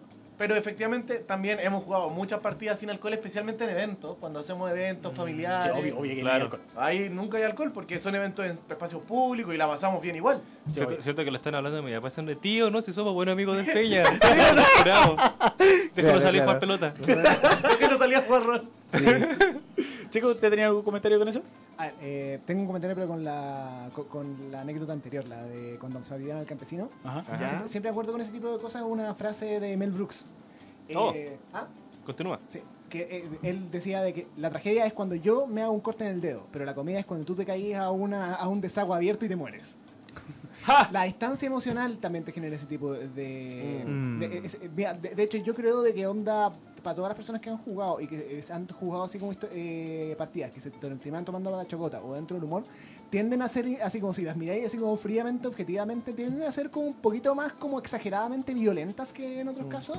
Porque igual eso es un poco, la, la- eh, otra subversión, la idea de que se exagera la violencia, se exageran así como las consecuencias. Tommy Jerry. Tommy Jerry, porque sabéis de que pucha estáis burlándote un poco de la situación, Me ¿cachai? encanta que en Chile diga el Tommy Jerry. Así, como una sola palabra, Tommy Jerry. Incluyendo el él. El el Tommy Jerry. Oye, Javier Gutiérrez, Alberto, ¿querés decir algo? O sea, es que más bien como que me genera un poco de intriga, de hecho, lo de la distancia emocional, como... Porque, a ver, ese, ese tipo de cosas puede llegar a ocurrir también en una partida de rol, pero cuando tú mencionas con distancia emocional exactamente, no logro entender bien hasta qué dimensión uno llega. Porque yo me imagino, no sé, po, de que al menos a alguien le pasa algo, la gente se ríe, se puede sentir incómoda, pero no tiene por qué expresarlo, por ejemplo. Entonces, ¿hasta qué dimensión nosotros estamos hablando de distancia emocional en este caso, por ejemplo? Esa es la duda que yo tengo. Yo ahí saco tarjeta de X creo que es la wea más sana que puede haber. Porque eh, entendiendo bien lo que estaba diciendo el Dani, es uno puede simpatizar mucho con algo que está pasando y que te Sí. duele. Entonces mi distancia emocional es. eh, eh, me, me- me estoy pegado a ese personaje. Entonces, no sé, pues, bueno, onda, mi, mi anterior, mi anterior pareja me, me pegaba. Entonces ahora de que tu personaje le haya pegado a- a- a una personaje femenina que es mamá, ponte tú. Entonces Sí. me afecta mucho. Entonces, bueno, y la distancia emocional, que, entrando en esa lógica. Igual le pegó al, al, al Ah, granjero. No, no estoy, Ah, no, hablando de eso, estoy hablando de otro ejemplo. sí, Otro ejemplo. Sí, sí, claro, no lo Estoy, poniendo en- Claro, entonces, Sí. como en, en- re- respondiendo al, eh, al Alberto, yo, yo me, me pongo el parche antelería, que es la- es lo que la, la función primordial de la tarjeta X, como yo la entiendo, es como, bueno, no voy a permitir de que nadie se sienta incómodo. Porque si hay, hay una, si hay alguien que, que simpatizó con una situación y está dolido, ya no le está pasando bien, entonces por favor levanta esa tarjeta y entre todos nos ponemos de acuerdo para, para hacer que te vuelvas a entretener. Ah, pregunta, ¿es como a esta hora en- eh, se empieza a hacer el cierre o no? Sí. Que Son como las 22, 26. Definitivamente. Sí, de hecho. Pero eso lo decimos Ah, nosotros. Bueno, Sí. chao. Igual, unas palabras sobre la distancia emocional para profundizar un poco más lo que tú estás hablando. Es que en el fondo eh, la- lo gracioso sucede cuando le pasa al otro. Claro. No me pasa a mí. Algo que Es puede parecer una tragedia para mí, en el otro puede ser gracioso. Es que a, a eso es lo que yo más apuntaba. Eh, Y, y es lo mismo con los personajes de rol, ¿cachai? A mí si me pasara lo que le pasa a mi personaje, sería mucho más te- terrible, ¿cachai? Pero de repente cuando yo estoy jugando ese personaje y le pasa al personaje, puede ser gracioso. Y en general como estamos hablando de fantasía y de cosas mucho más algo exageradas, es algo claro. que se espera también que le pasen cosas, ¿cachai? A veces uno busca incluso la, la- la desgracia del personaje propio. Y, y ahí no estamos hablando de... Sino que incluso recibir un golpe, ¿cachai? Puede parecer gracioso en algunas situaciones. Claro. Donde si yo estuviera en esa situación la estaría pasando muy mal. Sí. Yo creo que igual depende, porque justamente depende de cómo uno se toma esas situaciones de gracia. Por ejemplo, a mí siempre me pasan pura wea y yo siempre me río. Pero es porque me como igual mi herramienta de, jaja, que no quiero sufrir. jaja, Claro. No, no, pero es que eso Pero también es después- una cosa, ¿cachai? Pero eh, después eh, yo creo que se pasa a ser legítimamente gracioso el me estoy burlando de alguien más, porque tú te estás burlando como de otro estado tuyo pasado. No te estás burlando como de ti mismo, sino Eso, te estás burlando es- de el yo de antes que, que soy Esa es la. Exacto. Esa es la otra dimensión también del humor negro, que no es solamente el humor cuando tú te burláis del otro, sino que también como que te burláis de ti. Así como, es como la, es como la, la pata así como del, oh, eh, del pucha, me quiero puro matar, como- tirarlo como talla, pero es como, puede ser ocupado el humor como una herramienta a través de la cual uno lidia con, eh, con temas y uno recupera agencia sobre su- sus propios pas- pasados, que pucha, pueden ser pasados con el cual uno no, no lo ha resuelto, o pueden ser llanamente eventos traumáticos. El humor es una herramienta súper poderosa para poder recu- recuperar eh, agencia sobre esa parte de la vida de uno. Y en el fondo, eh, el reírse, así como eh, cuando uno se ríe de uno mismo y de las cosas con las cuales uno lo pasa mal, uno también establece distancia emocional con el uno que sufre y se ríe de esa situación. Algo se dijo mi psicólogo. Oye, y De nuevo, a- no además. Yo, yo le dije que te lo dijera. además eh, es una, herramienta de como de empoderamiento de ti mismo cuando tú dices así como que era weón antes, porque con eso estás diciendo además es como dejé de tener este este ahueonaísmo de, de lo, de lo que me compone, soy más maduro ahora, soy más, gran, soy más grande ahora como persona. Entonces es, es, es gracioso mirar al, al Diego de 18 años que hacía cagada porque ahora yo, yo no hago eh, algunas de esas cagadas. Oye, pa- para ir cerrando en esto, quiero no, no dejar de leer a Javier Gutiérrez que no- nos regaló estas dos frases. Dice, el bufón era el único que tenía permitido decir, en mayúsculas, la verdad más oscura. Y la segunda dice, el humor es lo más sano del mundo si se trata de evidenciar aquello de lo que no se habla. Muchachos, muchachas, ya vamos cerrando el programa. Tenemos un minutito para, para palabras al cierre. Eh, hagamos una, una ronda de palabras al cierre y después una ronda de, de, lo- de las despedidas porque esto salga ordenadito. Eh, parte usted, eh, Fernandinho. ¿Cómo pasó? Ah, eh, bueno, gracias por traerme de invitado, la pasé muy bien, me río mucho con ustedes, me río mucho de mí mismo, como siempre, y eh, gracias a mi familia por apoyarme. Dani. Eh, muchas gracias a todos por, esta, por las sintonías. Eh, reír siempre va a ser algo maravilloso, pero como siempre, eh, acuérdense de la persona que tienen al frente. Eso es lo básico. Y al lado, y atrás. Y al lado y atrás. Eh, eh, eso en ciertas circunstancias nomás. Eh, Alberto. Eh, bueno, sí, como decían todos mis compañeros, el humor es importante, pero yo creo que también eh, no sientan que esto también es una limitante o, o algo que estén forzados a hacer como, ¿cómo voy a hacer para que la partida sea más menos densa? Ah, voy a tirar un chiste. Como que traten de que todo igual sea más de fluir y de que todo sea más natural y ahí se van dando cuenta qué es lo que tienen que ir haciendo y no que no se esfuercen, porque al momento que se esfuerzan se nota y mucho. Sí, Así que eso y gracias por estar viéndonos y gracias a todos los que me hayan mandado hay algunas recomendaciones para mí. Así que eso. ¿Qué vamos, Felipe? Em, creo que el humor eh, debe fluir, como decía Alberto. Me, me quedo mucho con esas palabras. Y también ustedes fluyan con el humor en una, en una partida, ya siendo jugadores o no. Y ustedes también establezcan los límites de su humor. Lo pueden decir, pueden quizá incluso ponerse serio en algún momento y esperar. eh, Pero lo, lo que quiero quedarme principalmente es sean empáticos. Pónganse en el lugar del otro y háganlo como un ejercicio constante. Eh, ya sea en el humor en, eh, y en otras cosas. Pónganse en el lugar del otro y piensen qué pasaría conmigo en, en ese caso. Súper. Me robaste las palabras. Solamente voy a rematar diciendo lo mismo que estás diciendo de otra forma. Entonces, chao. Como, claro, chao. No, no, no. no. En, me- en- me, Muchas gracias, me- Diego. me gusta. gracias. Sí, gracias. Déjenme terminar por la chucha. me, me gusta mucho el, el- el enseñarle a mis estudiantes eh, diciéndole, la, diciéndole, oye, loco, la vida es suficientemente dura, la gente tiene muchas weas ya malas encima, como para que tú vayas y lo hueves y te rías a su costa de. Entonces, como, es, eh, es otra forma de decir ser empático. Tú sabés cómo es la vida, tú sabés cómo es este país culiado de mierda y que es Pero- muy probable que la gente haya tenido un mal día, no la hueví. Es, es una última cosa de cierre del programa. Ríanse de los poderosos. Ahí yo creo que hay libertad de acción. Ah, eh, ¿Machi tiene algunas últimas palabras? ¿Cómo de cierre? Eh, lo más sincero es eh, la risa. Lo más sincero que tenemos es la risa, pero lo más sincero es quién se come el último completo. ¿Es completo? ¿Sí? ¿Quién se va a comer el último completo? Yo creo- todos. Eh, ¿Eso es un completo literal o metafórico? Ay, No, es metafórico. ah. Mi- Mira, me retiro indignado entonces. Claro, que- nosotros que- con Macho. no entiendo la metáfora del Yo completo. tampoco. El completo soy yo. Algún día lo van a entender. ¿Qué? ¿O no? Ah, no, no, está haciendo una broma. En los comentarios explíquenos la broma de Machi. Oye, saludos a todos los que nos vieron hoy día. Saludos papá, saludos mamá, saludos mi amorcito. Ya voy para la casa. Eh, estimado Fernando, despídase de su gente querida. Ah, pues ya lo hice. Que lo hizo. Ah, bueno. Sí, pues ya lo hice. ¿Nadie se quiere despedir Bueno, más, eh, gente querida? Chao, yo sí, yo Diego, sí, te sí. quiero. Eh, quiero pedir disculpas públicas. Por el la- completo. Porque, no, me lo comí. No, quiero pedirle disculpas públicas a mi polola porque el- el- la semana pasada en el programa de Vanguardia Ñoña desconfié de que me estaba viendo y si me estaba viendo. Así que, Oye, ¿qué es Vanguardia Ñoña? amor, te amo mucho y aprovecho de hacer publicidad con estas declaraciones. Cierre. Eh, el lunes, de hecho, el primer programa que tenemos, nos- yo cierro y abro. yo cierro la puerta y abro la puerta los lunes y los viernes. Con, y el lunes tenemos Vanguardia Ñoña, donde vamos a estar hablando de las instituciones militares en el anime. Junto con mi hermano. Qué maravilla. Saludos a Rodrigo. Así que a las 2 de la tarde, el matinal de Radio Power, Muy bien. Vanguardia Ñoña. Como corresponde. ¿Cómo me responde? Sí, siempre quise tener un matinal. Así que esos son mis despedidas. Es No el sé si alguien más quiere es el horizonte para todas las personas en este país. Dani Alberto. ¿Cómo? ¿Alguien, ¿Algún eh, saludo, despedida? Un saludo a todos los que me están viendo ahora mismo y a todos los que nos vieron y eso.